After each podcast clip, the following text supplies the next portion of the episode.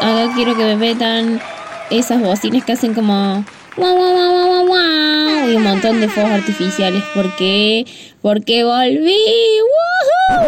Creo que digo eso. Todos los últimos episodios creo que me hago fiesta cada vez que vuelvo. Y bueno, alguien me tiene que hacer fiesta, chicos. Porque yo y la procrastinación somos uno últimamente. Es como que ya no hay nada que, que me, tenga los pies sobre la tierra. Estoy boludeando a full y eso está mal, pero no está tan mal. Ah. Voy a hacer un spoiler alert. Probablemente este episodio esté interrumpido por mi nula capacidad de hablar porque recientemente me han sacado la muela de juicio. No tendría que estar hablando mucho, pero bueno, le mando un saludo a mi dentista. Ah, si no, no me ponía a grabar hoy, no lo hacía nunca porque mm, es como que tomé envión a no hacer nada y bueno, qué sé yo. Eh, así que si me ven no modulando más de lo normal, porque no va a ser la excepción, o sea, siempre modulé para el orto y esta vez no va a ser la excepción y tal vez sea peor, sepan disculpar, es que tengo un hueco en una parte de mi boca que antes no tenía. Sin más preámbulos, sí, como están viendo en el título, hoy vamos a estar hablando de conspiración. Eso me hizo acordar al capítulo de Phineas y Ferb, donde el padre de Phineas y Ferb compra una cinta en la exposición de dinosaurios, que lo único que dice la cinta es fósiles, ta ta ta, y lo rebobina y es todo lo que dice la cinta, o sea, es muy gracioso. Si sabes de qué episodio estoy hablando, felicidades. Estás medianamente viejo porque es un capítulo muy, pero muy viejo, sin tener en cuenta que Phineas y Ferb ya terminó hace mm, varios, varios años ya. Bueno, si te interesa la temática reptilianos, eh, la NASA está peleada con los terraplanistas porque en realidad la NASA nos miente, Abril Lavigne en realidad está muerta y el hombre jamás llegó a la luna, pues este querido amigo es tu episodio. Si voy a estar hablando de todas esas cosas, voy a tratar de no hacerlo tan largo porque capaz a veces me extiendo. Y si queda muy largo y al final no escuchaste tu teoría conspirativa, felicidades, probablemente la vayas a escuchar en un próximo episodio. Así que estamos en el episodio número 10, 11, no sé, pero ya, mierda, che, son muchos episodios. Muchas gracias a la gente que me está bancando, muchas gracias a mi tío que es el que me edita el audio y el que lo hago sufrir de vez en cuando porque el audio no está del todo limpio o el perro hace ruido o lo que sea.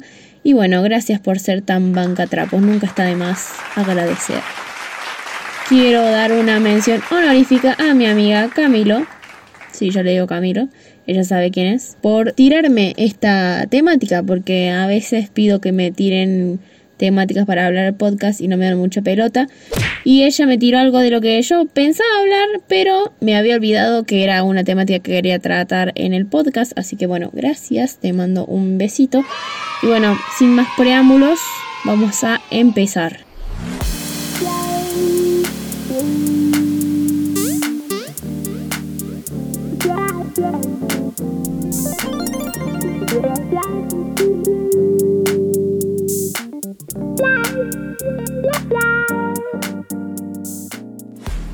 Bueno, como ya es común en este podcast, generalmente iniciamos con la definición de lo que vamos a tratar y esta no va a ser la excepción porque voy a leer la definición de dónde? Sí, de Wikipedia. Gracias Wikipedia, por tanto. La definición dice lo siguiente. Las expresiones teoría conspirativa, teoría de conspiración o teoría conspiratoria se usan para referirse a ciertas teorías alternativas a las oficiales que explican un acontecimiento o una cadena de acontecimientos comúnmente de importancia política, social, económica, religiosa o histórica, por medio de la acción secreta de grupos poderosos, extensos y de larga duración, y además en tono peyorativo para descalificar esas teorías. En general, cuando se utiliza la expresión teoría conspirativa se pretende significar que en este caso puntual no ha existido ninguna conspiración y que la teoría que afirma su existencia carece de sustento racional y probatorio. En ciertos casos, las teorías de conspiración han demostrado ser ciertas o revelar aspectos reales que se habían mantenido ocultos. Vamos a empezar con la teoría de Avril Lavigne. La página básicamente comienza así. Lavigne se alejó para recuperarse de esa picadura de garrapata que puede ser letal. Esa es la versión oficial y lo que tiene sentido. Pero en el 15 aniversario de Complicated ha vuelto cargado de teorías que afirman que la cantante murió y fue sustituida por una doble en 2003. ¿De qué estás hablando, Mo? En mitad de la cresta de su éxito. El cambio de estilo no ha sido fruto de madurez ni de un nuevo productor. El cambio viene bajo el nombre de Melissa Vandela, una actriz idéntica a la canadiense que supuestamente se ha estado haciendo pasar por ella durante todos esos años. Vandela comenzó así a suplantar la identidad de Avril Lavigne, cantando sus canciones y apareciendo públicamente en todos sus actos. Según esta teoría, la actriz Melissa Vandela se ocupaba de sustituir a Avril en algunos actos, mientras que ella intentaba afrontar poco a poco el repentino éxito, algo que le acabó superando cuando en abril de 2003 falleció su abuelo y ella decidió, decidía quitarse la vida pruebas contundentes, la nueva Abril, como muchos le llaman, más coqueta y femenina, pronto llamó la atención de los de las incondicionales, que comenzaron una exhaustiva búsqueda hasta dar con la descabellada historia que empezó a cobrar importancia hace ya un tiempo. El blog Abril está muerta se convirtió en viral. Todos querían saber qué había pasado con la combinada corbata, pantalones anchos y Converse que ahora promociona canciones bajo el nombre de Hello Kitty. Aunque la respuesta puede ser clara, cirugía estética desde el blog apunta en el cambio de la nariz como una de las pruebas más contundentes, así como la diferencia de altura, 3 centímetros, que separan a la nueva de la vieja Abril. Pero Abril está muerta, va más allá. Hay mensajes subliminales en todas las canciones, desde la canadiense, supuestamente se quitase la vida. Under My Skin, Bajo mi piel, canción compuesta por Melissa, es otra de las 12 pruebas que aportan en este blog. Bueno, eh, me gustaría tipo decir las teorías conspirativas y dejar después mi comentario o lo que yo creo de eso, tipo si es real, si creo, qué sé yo. Para mí, también hay gente que está muy aburrida y gente que consume mucho estas cosas y que lee creepypastas. ¿Ah? A mí me pareció como re interesante porque, bueno, a quién no le gusta Abril Lavigne. Ay, papá. Pero esto fue como llevarlo a un extremo, tipo, no sé explicarlo, como que la gente posta se puso a investigar, a buscar fotos viejas y a compararlas con las fotos nuevas y así, entonces como que... Y si bien te muestran tipo esta mancha de nacimiento está, esta no está, y qué sé yo, que para mí son como pruebas, bueno, pueden ser pruebas bastante contundentes. Realmente hay gente que no quiere entender que hay artistas que cambian sus estilos porque de alguna forma evolucionan también, o sea que... no sé. Y también agarrándonos de esta parte de que a las personas, a los fanáticos, les molesta muchísimo cuando un artista empieza a hacer cosas diferentes a las que venía haciendo porque eh, no puede aceptar que mm, el artista crezca o lo que sea. También hay que tener en cuenta un factor que es que a veces necesitan cambiar un poco el estilo para que se venda más porque, nos guste o no, los artistas son personas que comen con lo que hacen y las tendencias van cambiando, entonces tienen que ir amoldándose a eso. Yo opino que esta teoría es falsa. Si bien hay muchas fotos que muestran marcas de nacimiento, bla, bla, bla, bla, bla, bla, que me pareció muy interesante porque todas las historias, digo, teorías conspirativas me parecen súper interesantes, me parece que esta está como, como que ya es muy, no sé, muy, muy zarpada como que ya es muy fantástica y, no sé si algo así sería como fácil de ocultar en Hollywood, no sé, como que no le veo tanto sentido. Me parece una muy buena teoría conspirativa, pero la rechazo como probable, yo jueza de teorías conspirativas. Bueno, siguiendo con la próxima teoría conspirativa, voy a hablar de los terraplanistas. Los terraplanistas son individuos que afirman que nuestro planeta tiene forma de disco. El Polo Norte estaría en el centro y la Antártida sería su borde. Esta teoría gana adeptos en nuestros días, aunque resulte difícil entender cómo una sociedad formada puede caer en tales ideas. Los adeptos a esta hipótesis son un grupo muy activo con una web oficial en la que difunden sus ideas. Además, tienen muchos foros, como su propia Wikipedia. Esto es real, chicos. Yo entré a esa Wikipedia y bueno, el formato es exactamente igual al de la Wikipedia, que se llama The Flat Earth Wiki, por si quieren pasar y reírse un rato. Y bueno, hace unos días fueron noticia al anunciar que van a fletar un barco que los lleve hasta esos confines de la Tierra.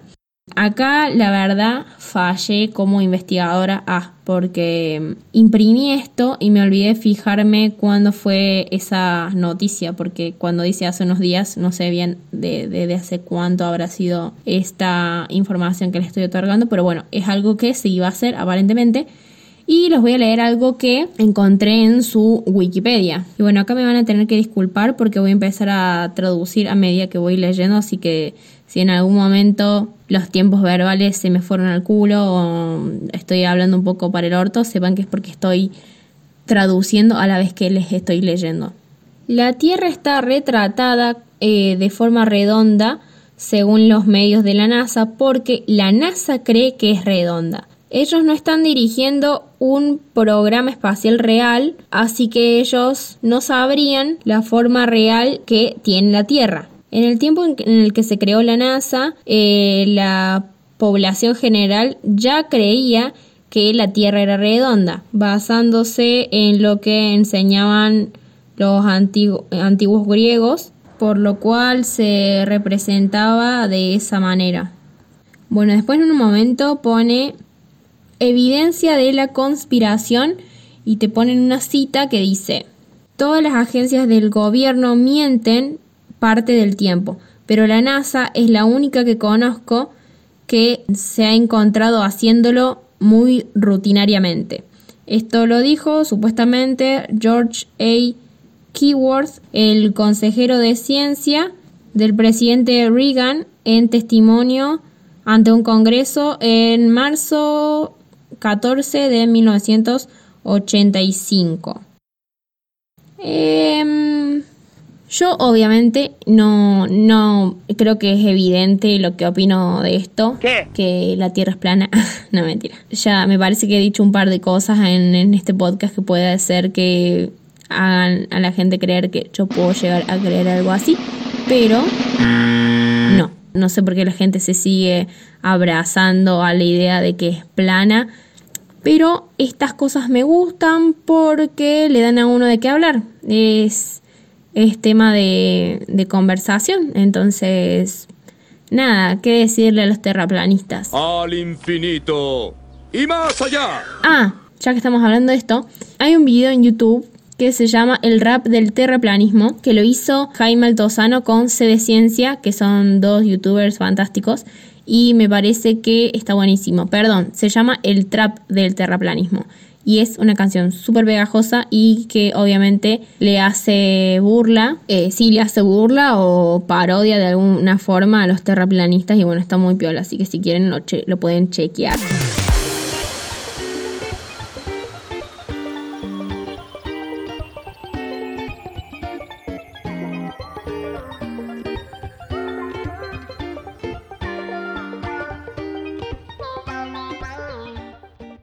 Bueno, la próxima teoría se llama...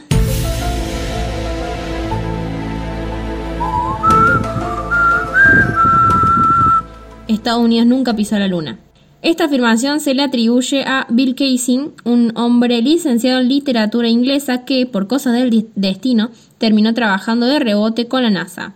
Al formar parte del Departamento de Publicaciones de Rocketdyne, en contratista de la NASA, aseguró que los seis alucinajes del Apolo entre julio de 1969 y diciembre de 1972 fueron engaños y los sintetizó en el libro We Never Went to the Moon. Casing era el jefe de la compañía de publicaciones técnicas, pero no se formó como ingeniero o científico. A pesar de que no tenía el conocimiento para exponer sus teorías, todas fueron tomadas como ciertas por los que dudan del alunizaje. Estas son las principales pruebas que expuso en su libro para confirmar su teoría y que de hecho se repiten hasta el día de hoy. La NASA carecía de los conocimientos técnicos para poner un nombre en la Luna. La ausencia de estrellas en las fotografías de la superficie lunar. La película utilizada por los astronautas en la Luna debía haberse fundido debido a los supuestos niveles altos de radiación.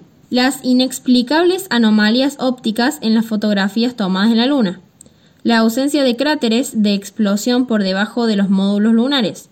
Debido a los motores, toneladas de polvo lunar debían desprenderse en los segundos finales del descenso. Oye, oye, despacio, cerebrito. La misteriosa muerte de Thomas Ronald Baron, un inspector que había escrito un informe crítico sobre el programa Apolo. No fue un accidente. Su informe también desapareció después de su muerte. Hmm, conspiración. Además, Keynesian afirmó que la muerte durante ensayos de algunos astronautas fueron premeditadas debido a que varios querían exponer la conspiración de la NASA. Todo es un montaje. Ralph René publicó en 1992 el libro NASA Moon America, un juego de palabras que podría traducirse como La NASA le enseñó el trasero a Estados Unidos. Eh, no sé si está muy bien hecha esa traducción, pero bueno. El punto que hizo más famoso este trabajo y que consiguió una respuesta oficial se refiere a un video en el que se ve una bandera ondeando, algo que no debía suceder según René, porque en la Luna no hay viento. La NASA explicó que no se trata de un ondeamiento, sino que la bandera está arrugada, lo que contribuye a una ilusión visual. Bueno, yo, como muy hija de mi padre y siempre muy alienígenas ancestrales, nunca alienígenas ancestrales. Los antiguos astronautas. Creo totalmente que esto es mentira, o sea que el hombre no fue a la luna y que fue todo un engaño, una farsa. Así que los que creen que el hombre había pisado la luna, cuando dijeron que lo pisaron, vengan de a uno. Además, yo creo que si un país pisaba la luna, no creo que Estados Unidos fuese el primero. Porque al final es re sospechoso que Estados Unidos siempre es el primero de todos, ¿no? Es como que siempre, siempre es primero de todo. Y para mí, no, si llegó alguien primero, no fueron ellos. Onda, yo soy de las personas que se disputan eso y tipo creo que realmente fueron los rusos los que llegaron antes que los yankees a pisar la luna, pero bueno, ese es otro tema.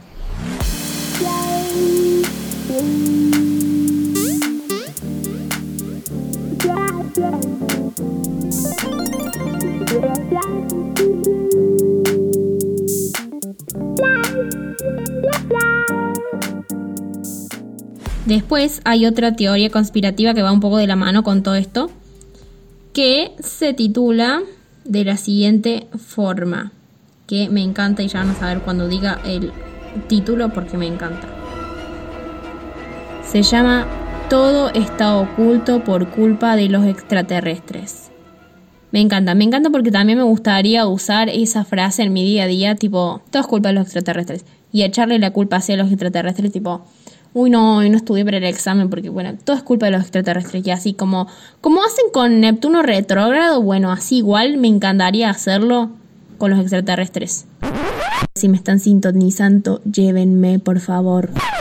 Bueno, todo está oculto por culpa de los extraterrestres, es lo que cree Richard Hoagland, un hombre que trabajó como curador de astronomía y ciencia del espacio en la NASA. Según él, en las diferentes misiones del Apolo se acumularon informaciones sobre extraterrestres. Las colonias de vida alienígena le servirían posteriormente a Estados Unidos para mejorar sus proyectos científicos, debido al encuentro con unos seres superiores. De allí que exista tan poquita información oficial sobre los alunizajes y que se juegue al despiste. Hagland, Hogland o como mierda se pronuncie, eh, vieron ya estoy modulando para el culo, que tiene una carrera respetable como astrónomo, es un antagonista de un documentalista llamado David Percy, un fotógrafo que en resumen asegura que todo sobre los viajes a la luna son montajes de estudio. Y acá voy a ser totalmente sincera, porque es que yo veo mucho history, entonces yo remil creo que los Estados Unidos sacaron cosas de las tecnologías que encontraron de los aliens tiradas o como sea y han intentado ir avanzando con esos proyectos. Pero bueno, yo le voy a echar la culpa a History y a mi padre, así que nada, eso. No tengo mucho más que aportar con respecto a esa teoría conspirativa, pero me pareció interesante comentárselas.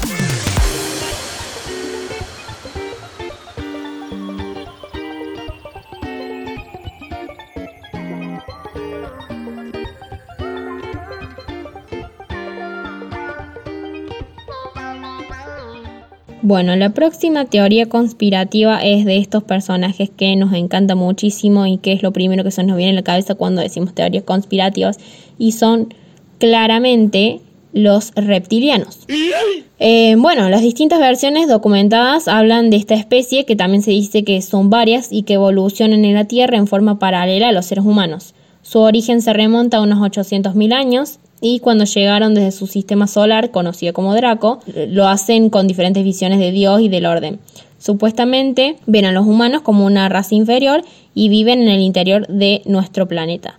Son reptiles con forma humanoide que tienen la capacidad de transformarse en humano común y corriente a voluntad.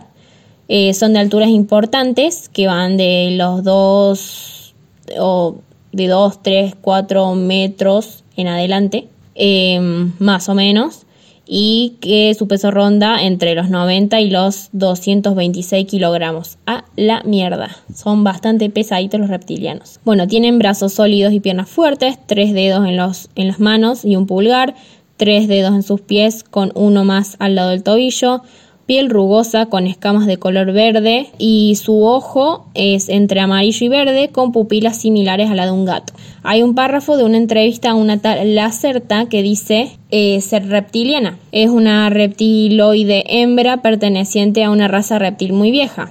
Y dijo, nosotros somos los nativos de la Tierra y nos mantenemos en este planeta desde hace millones de años. Aparecemos en sus escrituras religiosas, en su Biblia cristiana y en muchas de las tribus humanas antiguas que eran conscientes de nuestra presencia y que nos rindieron culto como dioses. Por ejemplo, los egipcios, los incas y muchas otras tribus viejas. Su religión cristiana entendió mal nuestro papel en su creación, ya que nosotros aparecemos como la serpiente maligna. En sus escrituras esto está equivocado. Su raza fue diseñada genéticamente por extraterrestres. Bueno, supuestamente el creador de toda esta conspiración, los reptilianos, etcétera, se llama David Icke y tuvo programas de televisión y muchos libros acerca de, de esto. De hecho, él cree que el holocausto fue cosa de reptilianos, así que, o sea, hay que ser bastante escépticos con este hombre. Pero bueno, David Icke es el personaje creador de toda esta movida. Pero más interesante es lo que dice la Certa. La supuesta reptiliana, porque le han preguntado cuántas especies extranjeras están activas en la Tierra, y dijo, hasta donde nosotros sabemos, o sea, hasta donde los reptilianos saben, son 14. 11 especies de este universo, dos de otra burbuja, entre comillas, y una muy adelantada que vive en una llanura, entre comillas, muy diferente. O sea que entre nosotros no hay solamente reptilianos, sino que hay muchas de otras especies extranjeras o distintas a esta. Después dice algo de que la teoría de que la Tierra fue azotada por un meteorito es mentira y que lo que acabó con la vida fue una guerra extraterrestre entre tres especies y que se espera que en los próximos 10 o 20 años va a haber una guerra peor de nuevo con esas tres y nosotros, los humanos, por los recursos y el dominio del planeta. Así que ya saben, no hagan no hagan planes a futuro porque se viene la guerra intergaláctica, chicos. Y ahora ustedes dirán, GH, pero te estás olvidando lo más importante, y es que famosos son reptilianos. Bueno, yo les voy a decir que famosos son reptilianos. La reina Isabel II es reptiliana, Rihanna es reptiliana, Angelina Jolie es también un reptiliano, Katy Perry es un reptiliano, Vladimir Putin es un reptiliano, Donald Trump es un reptiliano, Franco es un reptiliano y Britney Spears también es un reptiliano. Así que a dejar de idolatrar a esta gente, chicos. Ah, bueno, estas últimas obviamente es, sacada por, por la gente en internet, tipo gente que cree que estas personas son reptilianos y son muy, muy graciosas cuando ponen videos de estas personas famosas que supuestamente pestañeó así y es un reptiliano le salió una escama de la cara y es y está truchísimo el video, chicos, está truchísimo. O es justo, no sé, cuando te agarra un patatús en la cara y quedas así medio deforme y bueno, a todos nos pasa, pero, pero bueno, me encanta que, que digan que toda esta gente es reptiliana. Para mí, si tengo que agregar un reptiliano, definitivamente Mirta Legrand es un reptiliano, porque esa mujer no puede estar viviendo tantos años, estar tan regia, o sea, es como que... Yo soy simplemente una conductora de televisión. Ya está, señora retírese de la vida. Bueno, eso fue todo por el episodio de hoy. Espero que les haya gustado este retorno así inesperado. Necesito saber si alguien extraño los episodios. Em, voy a tratar de estar bastante más activa, de poder subir un episodio por semana como lo hacía antes. Em, y bueno, con respecto a los reptilianos, ojalá sean reales. Yo creo que los extraterrestres existen, entonces ¿por qué? ¿Por qué? Why? Why no existirán los reptilianos? Que estén entre nosotros, I don't know, maybe. Pero me gusta mucho esa movida de, de los reptilianos estuvieron con los egipcios y los incas y qué sé yo. ¿Por qué? Y porque alienígenas ancestrales, obviamente, o sea, no necesito mucha más explicación que eso. Es como mi Biblia. Yo voy ahí hablando de alienígenas ancestrales por la vida y me parece totalmente correcto. Bueno, espero que todos estén muy bien, que le estén pasando joya. Y eso fue todo por el episodio de hoy. Así que nos estamos escuchando en un próximo episodio. Ya saben, mis redes sociales son GH Ilustrada para absolutamente todo. Eh, YouTube, Instagram, y creo que esas son las únicas redes sociales que uso. Muchas gracias por su apoyo. Espero que si tienen alguna temática, recuerden que me la pueden mandar por mi Instagram. Yo no tengo ningún problema. Porque bueno, a veces uno se queda mm, sin inspiración. La cuarentena está haciendo las suyas. Así que cualquier eh, temita que crean que va con la movida de este podcast, que es básicamente cualquier cosa, es bienvenido. Así que hasta pronto.